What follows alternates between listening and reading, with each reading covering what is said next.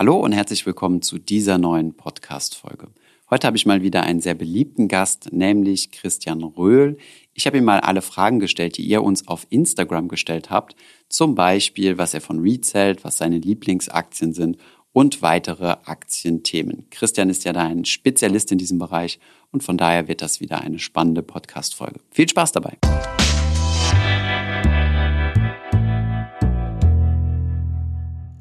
Ich bin noch im Gespräch mit Christian Röhl. Wir haben ein langes Interview geführt und jetzt haben wir das Thema äh, Fragenhagel. Ihr habt uns super viele Fragen auf Instagram geschickt und ich schaue mal, ähm, ja, wie ich Christian möglichst viele dieser Fragen stellen kann und du versuchst so ja, ein bisschen kürzer zu antworten. Also nicht, dass du sonst so lange antwortest, aber einfach ähm, ja, mit so einem Stichwort oder sowas. Also dein Depot, ja. Die Frage war, wo hast du dein, dein Depot oder dein Broker? Singular ist ganz schlecht, sondern ich habe äh, mehrere Depots. Ich habe ja. insgesamt über ein Dutzend Bankverbindungen. Äh, okay. Äh, das liegt daran, weil ich halt äh, sehr historisch gerne... Gewachsen. Sehr, ja, historisch gewachsen natürlich. Deswegen habe ich ja zum Beispiel auch noch ein Depot in der Schweiz, weil ich mhm. dort gelebt habe.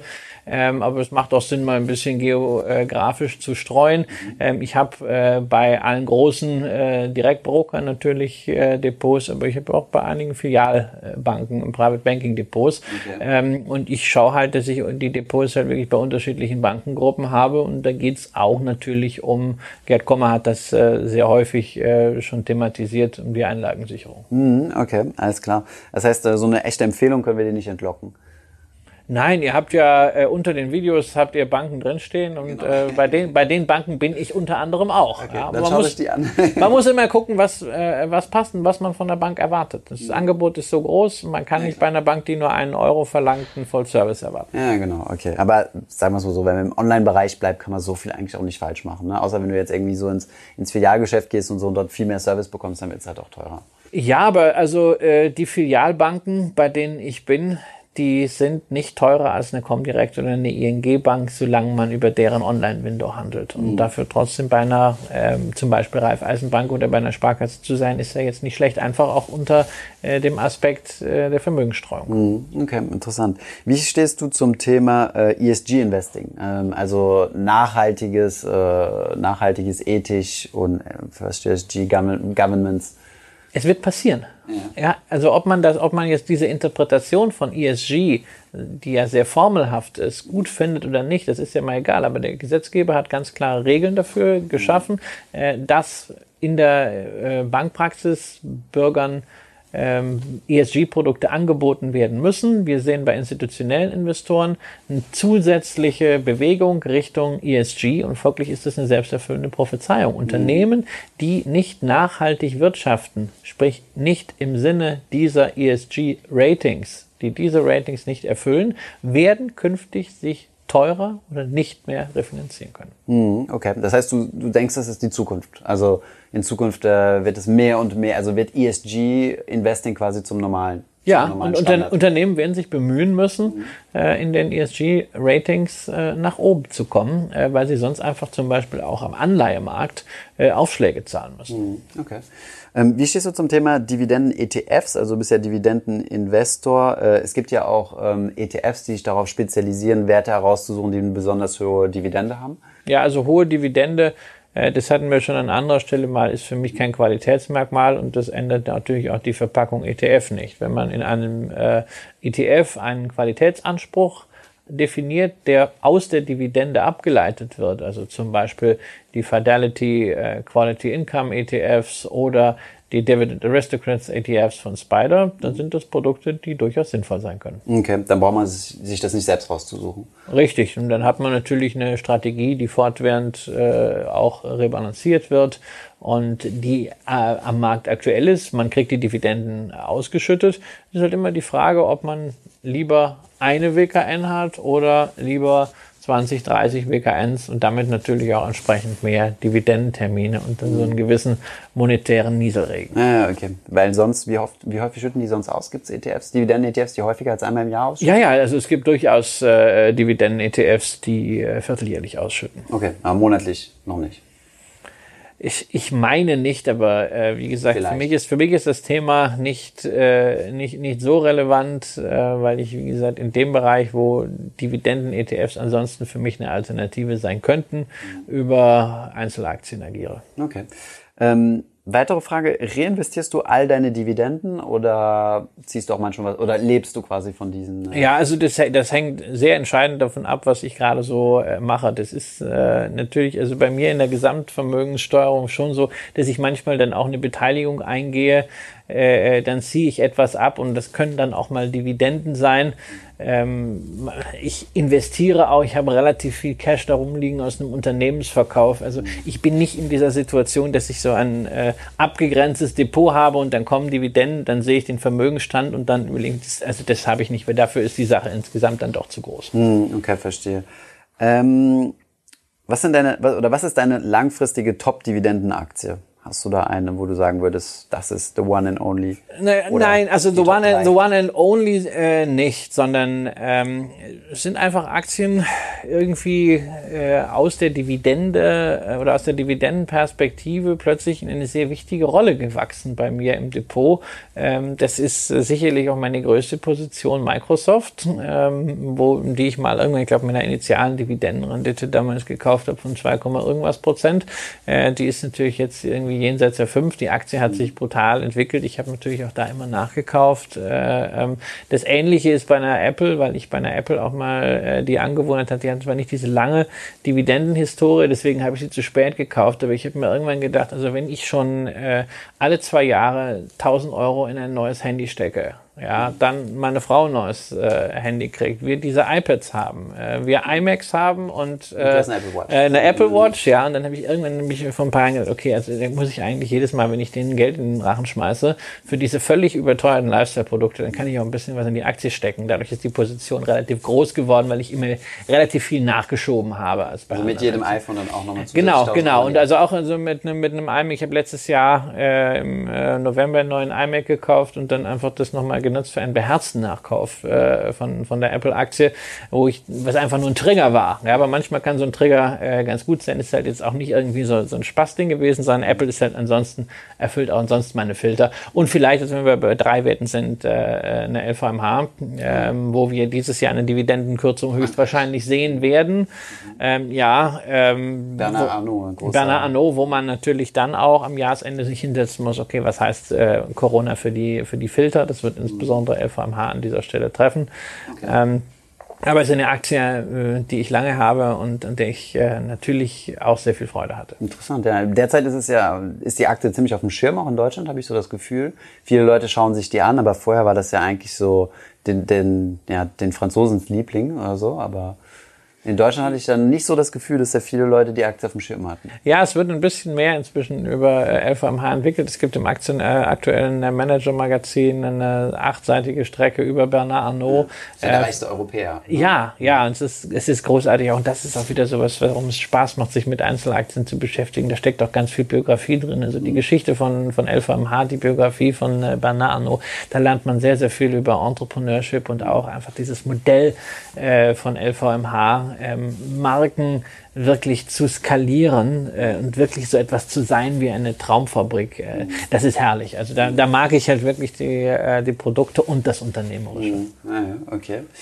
Cool. Ähm, wie hast du dich im Corona-Crash äh, oder wie hast du im Corona-Crash reagiert? Hast du gekauft, verkauft, gar nichts gemacht? Nichts. Nichts. Also okay. ich war, ich habe wirklich Auch nicht nachgekauft. Nein, ich, ich habe, äh, ich habe eingangs des Corona-Crashs habe ich äh, ähm, meine letzten Bankanleihen äh, verkauft, weil ich dachte, okay, es könnte Financial Stress geben und da muss ich nicht unbedingt Nachranganleihen haben. Mhm. Ähm, das hätte ich, glaube ich, rückblickend nicht machen müssen, aber gut, ich wollte die eh mal loswerden. Das war ein ganz guter Trigger. Und dann habe ich ein bisschen was so automatisiert nachgekauft, weil ich alte Limite im Markt liegen hatte. Also zum Beispiel für eine Encarvis äh, oder äh, für eine 7C Solarparken, also in dem Bereich, wo ich sowieso aufstocken wollte. Da hatte ich mal Limite reingelegt, äh, die eigentlich normalen Zeiten äh, ja im Februar schon, schon jenseits von Gut und Böse waren. Aber die Kurse haben ja dann plötzlich irgendwie 30, 40 Prozent mal verloren und plötzlich habe ich diese Aktien eingesammelt. Aber ich habe jetzt nicht äh, da. Also äh, Kauflimits, also nicht Verkauflimits. Ja, ja, Kau Kauflimits. Kauflimits um und also die, die alt waren, die ich, wo ich nie mehr dran geglaubt hatte, dass die noch was werden, aber die werden ja nicht gelöscht, weil es gibt ja nur einmal im Jahr Dividende bei deutschen Werten. Mhm. Ähm, aber ich äh, muss zugeben, also ich habe jetzt nicht. Ähm, mit fliegenden Fahnen gekauft. Ja, da muss, kann, kann man sagen, mein, das ist aber eine ganz schlechte Entscheidung. Warum? Also ich habe ja nichts dadurch verloren, dass ich jetzt nicht, äh, nicht äh, äh, alles reingedonnert habe. Es gibt immer unterschiedliche Szenarien äh, an den Märkten. Wir haben jetzt ein extrem aggressives V gesehen. Meinst du, das war's? Ach Gott, das, das kann ich nicht sagen. Wir sind jetzt also, mehr oder minder wieder auf dem ach, Ausgangsniveau von das, vor. Ja, das hängt jetzt davon ab. Ne? Was ist, äh, ist was, was, ist mit, äh, äh, ah, was ist mit der sogenannten zweiten Welle? Kann ich nicht einschätzen, bin kein Virologe. Wundert mich auch immer, wie viele Börsenheinis äh, in, den letzten, in den letzten Monaten Meinungen zu Corona rausgerülpst haben. Ja, also, also die dann schon im, äh, im Februar gesagt haben, ja, Corona ist jetzt nicht das große Ding. Ja, ich meine, man muss einfach sagen, wenn einer so erzählt hat, den brauchst du nicht mehr einzuladen. Also, das ist gequillt absoluter Bullshit. Ähm, und zum anderen wird man einfach sehen müssen, gelingt es äh, nicht äh, nur die, ähm, die Börsen hochzufahren, sondern auch wirklich die Wirtschaft hochzufahren. Gehen die Leute am Ende raus und kaufen mit Maske ein? Wollen sie, äh, ähm, fühlen sie sich schon wieder so gut, dass sie, äh, dass sie Geld ausgeben wollen? Ähm, das kann ich überhaupt nicht einschätzen. Ich meine, grundsätzlich muss ich mir sagen, freue ich mich über diese Kurssteigerung. Ich verstehe das auch gar nicht, wie viele Anleger hier dann immer sagen, oh mein Gott, also das ist ja alles übertrieben und äh, das ist ja, ist ja ganz kritisch und das bricht alles zusammen und total überzogen. Das ist, it's the most hated uh, Stock Market Rally ist eine der Schlagzeilen immer in den, in den USA. Derzeit, oder? Ja, das ist most hated. Es kann aber nur daran liegen, dass die meisten Leute nicht dabei sind. Hey, ich habe ich hab viele Aktien und äh, ich könnte natürlich mehr haben, aber ich bin total zufrieden, freue mich äh, auf dieses V-Szenario. Und es ist doch auch schön, also es ist immer positiv, dass die Kurse steigen, weil das ist Optimismus. Und manchmal ist es ja auch so, ähm, dass die Stimmung die Lage macht. Mhm. Ja, und es ist sicherlich auch gerade für die USA hilfreich, wenn die Bürger äh, in diesen schwierigen Zeiten nicht noch damit kämpfen müssen, dass ihre Altersvorsorge-Accounts 30 Prozent weniger wert sind, sondern dass sich das, äh, dass sich das wieder annähert. Mhm. Das finde ich schon grundsätzlich gut. Deswegen würde ich sagen, also wenn alle mal über diese, über diese Rallye schimpfen, das können nur diejenigen sein, die keine Aktien haben. Das ist der beste Grund dafür, äh, warum es weitergeht, weil irgendwann werden die weich. Mhm. Ah ja, interessant. Das heißt, irgendwann steigen die ein und sorgen für weiter steigende Kurse. Okay. Inwiefern ähm, bildet der Markt oder bepreist der Markt die Zukunft? Ähm, oder ist der Markt fähig, die Zukunft zu bepreisen? Beispiel Tesla. Oh, ja, der, der Markt hängt halt, ein, äh, hängt halt ein Preisschild dran. Ob das Preisschild realistisch ist, wird man am Ende sehen. Ob eine, eine Tesla ist, glaube ich, beim Kurs von 1000 etwa 160 Milliarden Dollar wert. Ähm, aber wenn die wirklich die Autoindustrie komplett disruptieren, wenn wir an autonomes Fahren denken, ich meine, das, da wird eine, eine Billionen-Dollar-Industrie unter Umständen komplett durcheinandergewirbelt. Und wenn wir uns hier in Deutschland anschauen, was deutsche Autohersteller machen bzw. nicht machen, äh, dann ist es ja eben nicht Gott gegeben, dass diejenigen, äh, die bislang die besten Autos herstellen, auch in 20 Jahren diejenigen sein werden. Warum, sollen, warum sollte Tesla nicht in zehn Jahren eine Billion Dollar wert sein. Aber warum, ähm, aber ist das wirklich so, dass die Deutschen, also ich kenne mich nicht genug damit aus, aber dass die deutschen Automobilfirmen tatsächlich so hinterherhängen? Ich meine, die haben ja jetzt fast alle eigene Elektrolinien rausgebracht. Naja, also ich sehe das, äh, ähm, ich, bin, ich bin kein Experte für Elektromobilität. Ich sehe nur, dass Volkswagen Verschiebung hat äh, beim ID3, äh, dass man äh, geschrien hat nach einer äh, Autokaufprämie wegen Corona, aber dass es eigentlich nicht möglich gewesen wäre, diese Prämie nur für Elektroautos zu machen, weil man schlichtweg nicht genügend Elektroautos in dieser Zeit liefern könnte, äh, damit die Autohersteller äh, da wirklich einen Effekt von haben. Äh, es scheint gravierende Softwareprobleme äh, zu geben und äh, ich sehe, dass die, die, deutschen Autohersteller sehr, sehr stark immer noch dabei damit beschäftigt sind, die bestehenden Produkte, Diesel und alles das, was man immer gemacht hat, in den Markt zu drängen. Ähm, wesentlich stärker als äh, Innovation. Und ich meine, äh, es heißt ja nicht, dass das Elektroauto jetzt deswegen äh, die Rettung der Zukunft ist. Vielleicht ist es auch Wasserstoff, Brennstoffzelle, das, äh, das wissen wir nicht. Aber ähm, das Momentum scheint für Tesla zu sprechen. Vielleicht aber auch äh, für äh, Unternehmen, von denen wir jetzt noch gar nicht so wirklich äh, sehen, was autonomes Fahren und so angeht. Für mich ist es ein Bereich, in den ich nicht so bewusst investieren würde, wo ich jetzt sagen, weil es ist, es ist eine Situation, es ist eine Umbruchssituation. Und die ist für Investoren zumindest für so dumme Investoren wie mich, die nicht glauben, dass sie in der Lage sind, die Winner von morgen zu erkennen, sondern die einfach nur nach Stand ist und äh, äh, gucken, ähm, ist, das, ist, das, ist das ganz schlecht, Firmen in Umbruchssituationen zu kommen. Mhm, okay. Ähm, wie stehst du zu, hatten wir eben schon mal ganz kurz angerissen, aber zu Immobilienaktiengesellschaften oder REITs? Ja, es ist wie bei äh, allen Immobilien, bei allen Gesellschaften und bei allen Immobilien. Es gibt gute und schlechte. Es kommt okay. sehr entscheidend auf das äh, Konzept an, ähm, auf das Portfolio an, es kommt auch da auf die Lage an, es kommt auf das Management an. Äh, es kommt sehr, sehr entscheidend auf die Finanzierung äh, und den Zugang zu Geld an. Und wir, investierst du in solche auch? Also, ja, okay. ja. Ähm, aber es ist natürlich schon ähm, für Anleger wichtig zu sehen, dass es da unter Umständen auch durch Corona zu Veränderungen äh, kommen könnte. Also Gerade diese Immobilienaktien-Indizes haben ja ziemlich gelitten, ne? Ja, sie, die Immobilienindizes haben dummerweise dadurch gelitten, äh, dass natürlich Gewerbeimmobilien, Büroimmobilien recht hoch gewichtet waren, äh, dass nach wie vor, obwohl die schon stark gefallen waren, auch Einzelhandelsimmobilien recht stark gefallen waren, dass man sich natürlich gerade bei Shoppingzentren, aber auch äh, bei Bürokomplexen fragt, wird es die nach Corona äh, noch so äh, dauerhaft geben oder wird man das Konzept ändern müssen? Mhm. Äh, ich vermute, äh, man hat in der Vergangenheit häufig investiert in diese Immobilien, um die Miete zu steigern. Jetzt wird man häufig investieren müssen, um die Mieten zu halten. Äh, da sollte man sich ein bisschen von den Renditen verabschieden. Gleichzeitig haben halt ähm, manche von diesen Fonds und Indizes das Problem, dass sie, sagen wir mal, bestimmte Spartenimmobilien, wie so die Digitalimmobilien, Rechenzentren, äh, Mobilfunkmasken, also American Tower Corporation, Digital Realty, dass diese Aktien die nicht allokiert sind. Ja, dass die aber nicht allokiert sind in diesen klassischen Immobilienindizes häufig. Dürfen die da nicht rein, oder? Genau, weil sie, weil die nur in Immobilien äh, äh, gehen, aber nicht, die ah, wollen, sind nicht ja unbedingt.